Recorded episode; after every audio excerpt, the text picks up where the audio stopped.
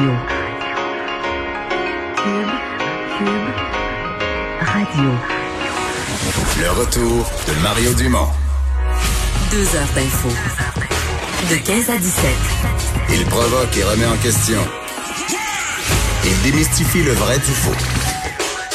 Mario Dumont et Vincent Dessureau. Le retour de Mario Dumont. Bonjour tout le monde, bienvenue à l'émission lundi, début de semaine, euh, début d'une semaine qui va être plate point de vue météo, Vincent. Oui, Après un euh, si on- beau, euh, si beau week-end. Ouais, mais je pense justement en fin de semaine, sachant que euh, ce n'était que pour euh, quelques heures, on en a profité encore plus. Là, on parle de- d'ici euh, dimanche des records de froid de toutes sortes, de la neige, du gel Ouais. à toutes les nuits. euh. Mais c'est toujours ça, mais on l'avait pas eu encore, l'espèce de des faux printemps, euh, Ouais. faux, euh, fausses belles saisons. Mais Puis si là, on est froid, que ça, si froid que ça, une semaine complète. Non, là, on est dans les non, records. Là, on s'en rend compte, là, mais terrible. bon, patience. L'été arrivera. Passez un beau week-end. Extraordinaire. Je pense que beaucoup de gens Ah ouais. ont eu besoin, euh, ça leur a fait grand bien, je pense, à la santé mentale de profiter un peu du beau temps, là, de sortir. Mm. Oui, il y a eu des questions sur euh, est-ce que les gens sont trop près les uns des autres? Je pense qu'en majorité, les Québécois ont quand même suivi les, les règles, Ouais. Puis ont tiré le plus de jus qu'ils pouvaient de ce puis Il y en a week-end. quand même qui font des mises en garde sur, tu sais, quand une photo est prise de loin, grand Ouais. angle, euh, tu peux avoir l'impression que tout le monde est collé, là, tu sais. Mm. Puis c'est sûr qu'il y en a qui n'ont pas respecté les règles, il y a pas de doute, là. Mais une photo peut quand même être trompeuse, c'est-à-dire que si tu, tu sais, tu la prends de loin, bon, il y a des gens qui sont groupés par deux, mais c'est des gens qui vivent ensemble, puis bon, euh, tu sais, ils peuvent être à deux mètres des autres. En général, pour avoir marché beaucoup en fin de semaine, les gens, euh, même en passant à côté d'un parc, là, tu voyais généralement c'est des petits de monde. là, des- des- je pense que c'est l'unité familiale. là, puis après ça, tu as deux mètres au moins. Évidemment, il y en a qui n'ont pas respecté, mais je pense qu'une majorité, d'ailleurs, François Legault le reconnaissait. Euh, en général, ça s'est bien passé. Quoi qu'il en soit, François Legault, donc, a fait son point de presse à 13 heures euh, et qui a pas eu le choix. Moi, en fait, je pensais qu'il allait laisser le suspense durer là jusqu'à mercredi, jusqu'au milieu de la semaine, prendre le temps d'analyser. Mais le suspense n'aura pas duré longtemps pour ce qui est de Montréal. là. Non, faut croire que les, les, les chiffres ont forcé la main au gouvernement du Québec à, à revoir le calendrier de réouverture de la province. Le bilan aujourd'hui juste fait, fait état de 75 nouveaux décès. Faut dire, et ça enlève rien au drame, c'est cha- chaque euh, chaque personne, ch- ch- chacun de ces chiffres-là est une vie humaine. mais 72 des décès sont dans les résidences pour personnes âgées, donc trois seulement à l'extérieur. Ça montre quand même la présence de deux mondes. Euh, le nombre de cas supplémentaires 758, 18 personnes hospitalisées. Mais évidemment, on disait euh, à travers le Québec, on a libéré des milliers de lits, là, 7 000, même un peu plus à un certain moment. Euh, alors on aurait de la place à l'extérieur de la province. Le problème, c'est que à Montréal, c'est plus serré, de sorte que cette marge de manœuvre, on ne l'a plus pour ouvrir tel que prévu selon le calendrier. Alors ça amène un changement. Je vous fais entendre le premier ministre. pour ça qu'aujourd'hui, je vous annonce que on a décidé de reporter l'ouverture des commerces dans la grande région de Montréal pour l'instant d'une semaine. Donc du 11 mai, on reporte au 18 mai. Je vous rappelle qu'à Montréal, il est prévu que les écoles et les garderies soient ouvertes le 19 mai. Encore là, on a deux semaines devant nous. On va regarder ensemble euh, les résultats, puis on va prendre une décision en fonction de l'évolution des résultats. Alors, une analyse qui se fera, mais évidemment, on voit que le calendrier euh, n'est pas confirmé. On l'avait dit, là, mais on peut s'attendre, d'ailleurs, pour le reste du Québec, c'est prévu pour le 11 mai toujours. Le calendrier tient pour l'instant, mais on peut s'attendre à des ajustements quand même selon l'épidémiologie et les chiffres qui arriveront dans les prochains jours. Peut-être ajouter sur euh, François Legault, là, pour Oui. terminer sur ce, ce point de presse. faut dire qu'il ne sera plus quotidien, hein, donc euh, il y aura quand même des, des, des changements là-dessus. Euh, mais sur les enseignants euh, qui ont des inquiétudes euh, concernant la, la, la, la, la- leur- la permission là, de porter un masque ou euh, même une visière. Euh, on a clarifié tout ça dans le point de presse, disant que oui, on pourra euh, chez les enseignants en porter et que on pourra même en fournir euh, éventuellement de l'équipement aux enseignants. Ouais, c'est qu'on pourra en fournir, mais on s'engage pas à en fournir dans toutes les écoles. Exact. Je suppose que ce sera laissé euh, localement au... Mais ils ont le droit d'en fournir. Mais c'est effectivement pas clair sur le mécanisme. Ça viendra peut-être euh, d'ici les prochains jours, là, un système fiable, parce qu'on sait que beaucoup d'enseignants souhaitaient se protéger euh, et que bon, ça leur est permis euh, maintenant. Et euh, effectivement, euh, Monsieur Legault qui euh, soulignait d'ailleurs s'être fait couper les cheveux euh, par euh, Sa conjointe, sa c'est pas si. Oui, c'est bien. Moi-même, on a tous, on regarde toujours le genre, mais c'est pas pire. On peut, alors qu'on s'apprête, dans mon cas, à s'aventurer là-dedans. Alors, euh, c'était, il voulait évidemment pas créer de scandale en disant que c'est sa conjointe qui l'a, qui l'a fait et soulignait le respect de la majorité des consignes en fin de semaine. Il y a eu une question quand même sur l'état des finances, puis il y a eu une expression bien, bien candide en disant c'est pas beau. Ce qui peut, quand il dit, est-ce qu'il regardait la situation avec son ministre des Finances? Oui, oui, on a regardé ça ensemble, là. C'est pas, on, peut pas vous dire les chiffres, mais c'est pas beau. C'est pas beau. Bon. Euh, on s'en doutait. Si lui trouve pas ça beau au Québec, on n'imagine pas. au fédéral, effectivement. Bon, l'avantage que M. Trudeau a, c'est qu'il regarde pas, il, perd pas son, il, perd pas son, temps à regarder ça avec le ministre des Finances. La lentille est peut-être pas de la même couleur. Voilà, avec lui, il trouve ça beau. Bon, euh, parlons de la, réouverture, parce que c'était ce qui avait été annoncé donc pour le 4 mai dans les régions hors Montréal, la réouverture des commerces qui somme toute à l'air à se passer pas mal du tout. Là. Ouais, quand même un mot sur cette euh, et on peut pas on peut pas dire retour à même un semblant de réalité là parce que c'est vraiment une autre réalité que ces commerces qui euh, vont qui ont rouvert au euh, donc un peu partout à travers le Québec, évidemment à l'extérieur de la communauté métropolitaine de Montréal. Le Conseil québécois du commerce de détail qui évalue entre 30 et 40% le nombre de commerces qui ont l'opportunité d'ouvrir. C'est loin de vouloir dire que tous ces commerces-là vont ouvrir. Dans plusieurs étant encore fermés ce matin, tout simplement parce que euh, ils vont attendre, ou d'autres tout simplement qui avaient besoin d'un peu plus de temps pour euh, gérer les procédures. Et ça, c'est vraiment varié. C'est ce qu'on voyait euh, toute la journée, des façons de faire différentes, des ben lignes au matin, C'est ça. Ce matin, j'ai fait le tour de cinq commerces, le tournée du Québec. Puis il y en a trois qui étaient dans le vêtement directement, parce qu'il y en a un qui c'est commerce de sport, mais il y a quand même du vêtement. Et juste sur ça, il y avait trois politiques différentes. Chez La Tulipe à Québec, dans le sport, justement, eux, c'est aucun essayage. Ils disent peut-être plus tard, quand on va s'habituer là, il y a tellement de Comme l'aubainerie, par exemple, ça, c'est fermé, on n'essaie pas. Aucun essayage. Il y avait une autre boutique qui disait, ben, il n'y a pas d'essayage non plus, mais on prend les retours. C'est-à-dire que vous allez, à la fois, vous allez essayer à la maison, puis on va accepter les retours. Puis il y a une autre boutique qui ouvrait une cabine d'essayage sur deux.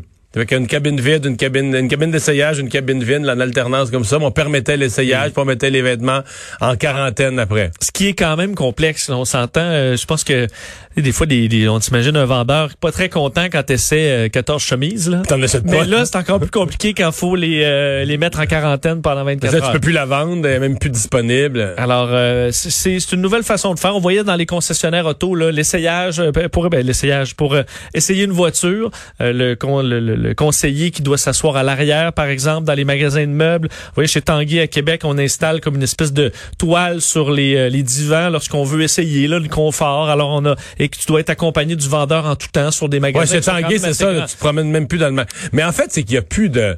Prenons là, chez Tanguy, tu es accompagné par le vendeur, tu peux pas te promener seul. Il n'y a, plus de, y a plus de vagabondage, de magasiner en disant on va regarder des meubles. Peut-être ça va nous donner des idées pour dans deux ans changer de set de je sais pas quoi. Il n'y a plus de ça. Là. Le flanage, euh, c'est vraiment pas recommandé. Tu pars parce que tu as besoin d'un tel article, puis tu dis au vendeur j'ai besoin d'un frigo, puis tu vas dans un frigo, puis tu regardes les frigos, puis tu achètes un frigo. Exact. Puis tu euh, touches pas toutes les poignées de frigo. Puis... Même par endroit, on a des temps limites pour être sûr de, de qu'il n'y ait pas de flanage euh, du genre. Alors, vous verrez, il faut, il faut quand même être vigilant aussi en entrant dans un commerce, de prendre le temps de voir comment ça fonctionne. Des fois, il y a des lignes au plancher pour euh, l'entrée, la sortie. Euh, alors, euh, prenez le temps, essayez de suivre, demandez les, bonnes façons de faire aux, commerçants.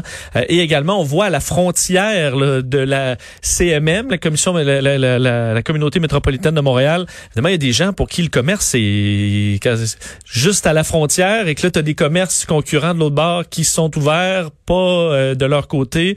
Ça crée de la frustration par endroit. Évidemment, il y a une ligne à un moment donné qu'il faut, faut, le tracer faut faire. Et il y a des perdants et des gagnants euh, dans, ce, dans cette histoire, malheureusement. Monsieur Trudeau, donc, qui euh, ce matin, euh, bon, on veut pas d'annonce majeure à faire, a fait son point de presse quotidien quand même, a commencé en parlant de la contribution canadienne dans la recherche sur le vaccin. Oui, alors que le monde entier travaille euh, d'arrache-pied pour essayer de trouver une solution là, à cette, cette pandémie qui passerait par un vaccin. L'OMS, d'ailleurs, qui a fait cette levée de fonds, là, levant 7,4 milliards d'euros à l'international pour financer le développement d'un vaccin qui serait remis là, à, de façon équitable à travers le monde. Le Canada, donc, euh, fait partie de ces pays qui investissent dans la recherche. Justin Trudeau voulait le, le rappeler en chiffres, entre autres. On peut écouter le premier ministre là-dessus. On travaille fort pour assurer la sécurité des Canadiens et appuyer nos travailleurs de première ligne en préparant la relance de l'économie. Mais la COVID-19 est un défi mondial qui exige une solution mondiale. et tout le monde doit faire sa part. La contribution du Canada à la lutte mondiale contre la COVID-19, qui s'élève à plus de 850 millions de dollars, comprend des investissements dans les travaux de recherche menés au Canada et ailleurs dans le monde.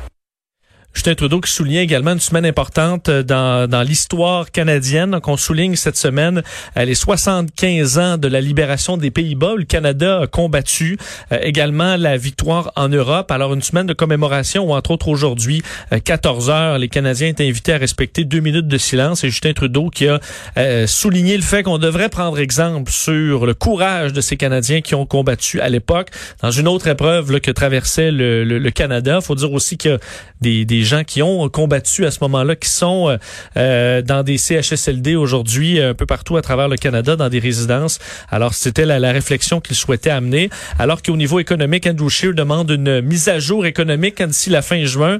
C'est là, M. Chiffres... Trudeau a ouvert la porte aujourd'hui parce qu'il n'y a jamais de budget. Là, Effectivement. Euh, D'ailleurs, il dit ne rien exclure. Là. Ouais. Euh, un budget euh, peu probable, une mise à jour économique ou une autre façon de faire le même exercice. Tantôt, j'étais avec Emmanuel Latraverse en nombre. Je cherche... Euh... Ben, c'est quoi une autre façon? Un budget, c'est un budget. Les revenus, les dépenses, qu'est-ce que tu vois? Ben, une mise à jour économique, c'est comme une version édulcorée d'un budget, là, où tu dis tu fais un peu un portrait économique des situations. On peut un peu certains éléments d'un budget, mais pas un budget complet. Là. Mais là, une autre façon. Une autre façon, je le Démonstration avec des réglettes. je sais pas. je sais pas c'est quoi l'autre façon de faire le même exercice. Parce que pour montrer encore à quel point cette mise à jour-là, s'il y en a une, va montrer une, euh, un trou immense dans les finances publiques. Euh, on apprenait du président du Conseil du Trésor, Jean-Yves Duclos, que c'est 1,7 million de travailleurs qui pourraient bientôt bénéficier de la subvention salariale. Euh, selon le dernier bilan, c'est maintenant 96 000 entreprises qui se sont inscrites à ce programme gigantesque du, euh, du fédéral. Euh, les premiers versements qui seront acheminés jeudi le 7 mai. Puis là, une des questions qui se pose déjà, c'est est-ce que la PCU va être prolongée là? Parce que là au 6 juillet techniquement c'est fini. Et ça arrive vite. Puis il va y avoir de la pression sur le gouvernement pour la prolonger, mais les témoignages ça, ça, ça, n'arrête plus de m'arriver. Les témoignages d'employeurs incapables. Ce matin, j'avais le témoignage d'un restaurant qui a voulu recommencer, qui s'est dit on peut pas rester arrêté, puis qui prend. D'ailleurs, M. Legault l'a dit tantôt, les restaurants, ça serait pas à veille de rouvrir. Donc, les, ce restaurant-là voulait partir un service euh, en ligne, puis au moins vendre. Euh, des gens viennent chercher là, take out, là, des gens viennent chercher leur plat et tout ça. Fait le tour des employés, zéro, zéro. Ah non, non, on veut pas travailler. Est-ce qu'on peut, euh, parce que le présentement, tu peux travailler jusqu'à 1000 dollars, mais c'est compliqué parce que ça devient zéro. Ça, ben, ça, devient zéro ben, ou, 2000. Moi, j'ai parlé à quelqu'un qui, en fin de semaine, avait ça dans son attribution de tâche. Faisait des entrevues avec des étudiants, là. Il disait que dans la première minute, toujours dans la première minute, les étudiants mentionnent qu'ils veulent pas dépasser 15 heures par semaine. Ils ont déjà fait le calcul. Je vais gagner temps, je vais gagner temps. Le, chiffre clé, là, c'est 6700. Mm Donc, tu travailles 15 heures semaine toute l'été. Même quelqu'un avait déjà fait son horaire. Le type faisait une entrevue. Quelqu'un avait déjà fait son horaire. Là. Je travailler lundi, le mardi pour avoir une fin de semaine du mercredi au dimanche. On se souhaite un bel été. Donc, travailler lundi, mardi pour être en fin de semaine du mercredi au dimanche. Puis avec ça, fait, fait son, fait son 1000 pièces par mois, 980 quelques mhm. pièces par mois. 3750, 3 fois 1250 du gouvernement. Ça te fait un été à 6700 avec des fins de semaine de 5 jours. Mais qui dit mieux? Ben, on, fait un, on, fait un, enchère, qui offre mieux? Mais est-ce qu'on peut en vouloir à ces gens-là? Parce que la PCU, la ben PCU étudiante, mais la PCU aussi, j'ai des gens près de moi qui se sont fait offrir du, offrir du travail et qui sont intéressés là, à le faire. C'est des, des travaillants. Parfois, on va aller, on va aller aider.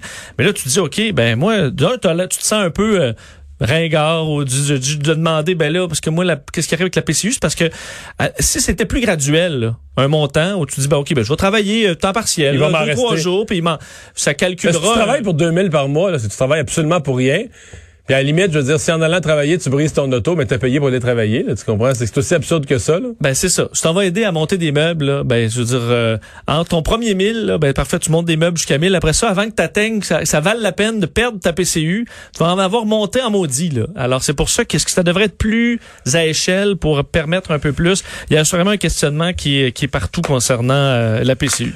Bon, euh, la Maison-Blanche qui doit réviser ses prévisions de décès, évidemment, les prévisions de décès euh, qui, qui, avaient été faites pour le mois d'août ont été sont déjà dépassées. Oui, euh, le, le, ça, ça, change vite aux États-Unis là au niveau du bilan. On sent que euh, on, euh, on se dirige vers des, des semaines plus difficiles selon des informations là, qui proviennent entre autres au, au réseau CNN de sources de l'administration Trump.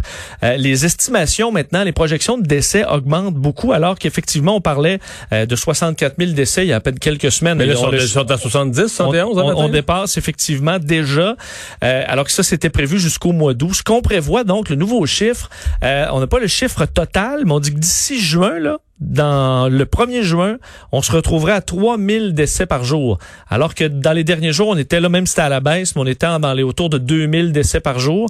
Euh, 3000 décès par jour, ce que ça veut dire, c'est que par ben, mois, on est presque mois, 100 000, 90 000 à 100 000 décès, ce qui ferait bondir les, euh, évidemment le bilan total pour les États-Unis, alors que, et tout ça se recalcule, est en fonction des, euh, de la réouverture dans plusieurs États.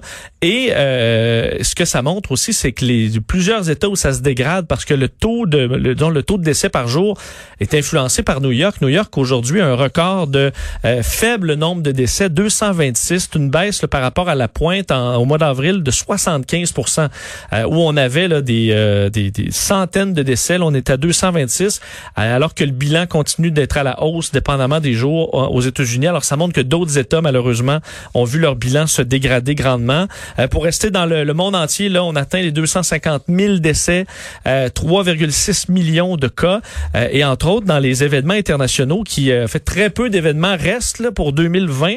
Un qui restait, c'était l'Expo 2020, l'Expo universelle de Dubaï, qui était prévu au mois d'octobre et qui est finalement reporté d'un an. Ça a été annoncé dans les dernières heures. Ça devait être le plus grand événement jamais organisé de l'histoire du monde arabe et ce sera finalement le 1er octobre 2021. C'est un investissement. En fait, faut dire un des problèmes, c'est les travailleurs. Là. Pour construire là-bas, c'est 40 000 ouvriers souvent dans des conditions difficiles, euh, qui qu'on devait protéger. Alors c'est un budget de dizaines de milliards cette Expo 2020 euh, et qui sera maintenant euh, présenté en 2021. Ouais. Le, président Trump, par exemple, qui est de plus en plus, je trouve, dans une, position. Là, j'ai l'impression que son dernier rempart qui va y rester, c'est le blâme contre la Chine. C'est-à-dire que l'économie va être très affectée. Fait que la carte économique, il l'aura pas. Euh, la carte d'avoir sorti le pays rapidement du déconfinement, que le nombre de décès, le nombre de décès va être tellement honteux, tellement terrible, ça va être indéfendable de toutes les barres. Ce qui est son dernier rempart, ça va être de, un peu ce que Pompeo, ce que Pompeo a essayé d'ouvrir comme front, de dire, ah, tout ça, tout, peu importe comment c'est grave, comment ça a été mal géré dans le pays aux États-Unis. À la base, sans, sans les gaffes de la Chine, ça, on n'aurait jamais eu tout ça. Là. Exact. On sent que ce sera ça la, la narrative pour quelque temps. En même temps, on se retrouve à je veux dire, la Chine est un pays puissant aussi. Là. Alors, on se retrouve à hériter un puissant adversaire avec lequel on vient de s'entendre au niveau économique. D'ailleurs, c'est ce qui ébranlait, semble-t-il, les marchés aujourd'hui qui est en baisse, cette nouvelle hostilité entre les deux grandes puissances. Euh, alors, on verra dans les prochaines semaines. D'ailleurs, l'OMS dénonçait ces propos là, de Mike Pompeo et des États-Unis, disant que eux, de leur côté, avaient aucune preuve crédible comme quoi ça c'était une fuite d'un laboratoire chinois. C'est une hypothèse importante. D'abord, quand on dit une fuite, parce qu'il y a toujours une partie de la population qui pense que c'est comme si la Chine avait voulu infecter l'humanité. C'est pas de ça dont on parle du tout. C'est un de, de toute pièce un virus. C'est un laboratoire de recherche sur les virus, même où le Canada et les États-Unis étaient partenaires pour participer à la recherche, mais où ça a l'air qu'il y avait déjà même un rapport américain qui avait dit ah, ça dit que les autres, tu sais, la, la au niveau sécurité, parce que tu travailles dans un laboratoire comme ça, il faut que tu travailles quasiment tout le temps comme nos employés de la santé, là, comme euh, habillé de la tête aux pieds, euh, ton habit quand tu sors, euh, tu le mets au lavage, tu vas, peux pas partir à, moitié habillé puis aller, aller, manger au restaurant à côté, là, tu sais. Et semble-t-il que ce, ce laboratoire-là n'avait pas des procédures A1 au niveau sécurité et que c'est là que l'accident serait, serait survenu. Là. Ce qui est possible, ce qui enlève, ce qui enlève quand même, les, ce qui n'a pas de lien avec une histoire de complot nécessairement. Non, mais par contre, si tu veux, moi je pense qu'une enquête complète et sérieuse devra avoir lieu là-dessus. Alors si tu crois une enquête sérieuse et complète, ce qui devrait être le cas des États-Unis, ben tu peux pas lancer c'est un peu comme si, mettons, la police fait une enquête sur une série de meurtres qui aurait eu lieu à Montréal, puis que François Legault disait, d'après moi, c'est un tel. Ça a l'air que c'est lui. tu comprends? C'est quoi le sérieux de l'enquête quand les policiers ensuite se mettent à faire le travail, quand une autorité euh, suprême se met à gueuler une hypothèse, là, tu sais, sur la place publique, là, en tout cas. Euh, Deux grosses nouvelles aujourd'hui pour euh, Québécois. Euh, D'abord un lancement, ensuite euh, l'intérêt pour le Cirque du Soleil. Oui, et d'ailleurs, on en parlera dans les prochaines minutes euh, avec notre collègue Anaïs Gertin-Lacroix sur le lancement de Cube Musique, là, qui est un gros morceau annoncé aujourd'hui par, par Québécois, donc une Ben, division... fascinant. C'est peut-être la grosse, sur le plan de l'industrie culturelle, la grosse nouvelle de l'année 2020. Là, je veux dire, euh, Surtout un vent d'air frais alors qu'on est Hey, dans vraiment, une situation de crise au niveau culturel. Alors de voir euh, un nouveau joueur arriver, concurrent euh, de, de, de, de, faut dire, de gigantesques entreprises euh, mondiales au niveau de la diffusion en ligne de musique. Euh, donc Cube euh, qui, euh, qui, qui est lancé aujourd'hui avec 50 millions de chansons. Entre- évidemment, euh, application québécoise, mais je voyais c'était mal interprété pour certaines personnes. C'est pas 50 millions de chansons québécoises. D'un, je pense pas qu'il y en ait 50 millions. Alors c'est de la musique, euh, non, mais c'est comme, j'essaie d'imaginer ça. C'est comme si tu as accès, sais, à la même chose que Apple Music à- ou à Spotify ou Google. Moi, je suis sur Google Play euh, encore pour 24 heures. là. Mais je veux dire, euh, c'est la même chose. C'est juste que ta, comment dire, ta porte d'entrée, le vestibule est québécois. Là. Exact. Tu comprends? Tu, ça fait que si tu veux te rendre à aller chercher euh, Chopin ou Twisted Sisters, tu vois, Metallica, euh, T'as tout, là. oui. Mais c'est juste que le vestibule est québécois. Le, le- le hall d'entrée est québécois, donc fait pour les Québécois, des playlists, des affaires qui vont être de la musique québécoise parce que ça a plus de chances de nous intéresser que le- la musique locale de- d'un pays à l'autre bout du monde. C'est notre musique locale, c'est nos artistes, puis tout ça, mais t'es privé de rien, là. T'es, t'es, t'es pas, y a aucune forme de musique dont t'es, dont t'es coupé. Donc, est privé, loin de là. Alors, vous pourrez l'essayer d'ailleurs jusqu'en juillet gratuitement. Alors que l'autre nouvelle qui touchait Québécois euh, aujourd'hui, c'est cette confirmation comme quoi l'entreprise a l'intention de euh, mettre la main sur le Cirque du Soleil. On sait qu'il traverse une véritable tempête là, qui menace même sa survie. Euh, Québécois serait prêt à injecter plusieurs centaines de millions de dollars dans l'entreprise qui est euh, endettée euh, pas mal, même présentement. Déclaration donc publiée lundi par l'entreprise qui dénonce, a fait a annoncé sa détermination de participer au sauvetage de cette force créatrice, de ce moteur économique de Montréal et du Québec et de cet ambassadeur du talent québécois qui est le Cirque du Soleil sur le plan international. C'est ce que euh, on peut lire dans la déclaration. Par contre, on dénonce aussi certains euh, certains actes du cirque présentement québécois qui leur reprochent des manœuvres navrantes, c'est le terme utilisé, en rendant entre autres public ses intentions, mais également euh, on appelle eux ont appelé ça de l'attentisme, le fait que le Cirque du Soleil semble euh, euh, ne pas euh, faire preuve d'empressement d'agir euh, de la part de la direction du cirque. On dit chaque jour qui passe, l'avenir de cette entreprise s'hypothèque dangereusement et les forces créatives auxquelles se rattachent des milliers d'emplois subissent un préjudice important. C'est ce que Québécois affirme. Il est urgent d'agir avant qu'il ne soit trop tard. On sait que la Caisse de dépôt de placement est, est propriétaire à 20% euh, Le principal actionnaire, le fonds, le fonds d'investissement américain TPG Capital. Alors, est-ce qu'on pourrait euh, être intéressé par un acheteur québécois pour Cirque du Soleil? Un dossier à suivre. Réaction là, que je vois à chaud de la Fédération canadienne de l'entreprise indépendante euh, parce que tout le monde semble satisfait qu'on ait repoussé sur le plan de la santé publique l'ouverture des commerces pour la région de Montréal, mais de comment avoir un paquet de commerces montréalais? Tu sais, si c'est un commerce dans la région de Montréal que tu as passé la fin de semaine à mettre du plexiglas, puis à protéger ton commerce, puis à mettre des flèches de tape au sol, puis etc. Puis là, tu apprends que tu rouvriras pas une semaine de plus. Euh, donc, eux disent, euh, ils demandent de permettre le ramassage à la porte dans tous les commerces. Voyez ça? Euh, si tu pouvais commander, voir la marchandise en ligne, le ramassage à la porte, ils disent les petites entreprises ont dû se soumettre très rapidement à des fermetures pour limiter la, propagation de la COVID. Elles ont subi des pertes importantes. Or, ces petits commerces de proximité peuvent faire partie de la solution, car étant donné leur taille, ils sont plus agiles, agiles et peuvent s'adapter. Et, et c'est un peu ce qui s'était fait aussi en Europe. On avait ouvert les, les petites surfaces, les peu de pieds, les le nombre de pieds carrés réduit avant les grandes surfaces. Mais que le ramassage à la porte euh, représente très peu de danger. C'est quasiment une livraison, mais à Ouais. micro-distance. Alors, tu laisses la boîte là, la personne euh, repart. Alors, on verra s'il y a de l'intérêt auprès du gouvernement. Ben, j'ai l'impression que la décision, je vais pas être pessimiste, j'ai l'impression que la décision est annoncée Ouais. pour l'ensemble des commerces. On va faire une pause. Au retour, on va parler. Euh, ben, il y a l'Institut CDA qui a dit le Canada est officiellement en récession, une réception de grande, une récession de grande ampleur. On va parler à un des auteurs de l'étude.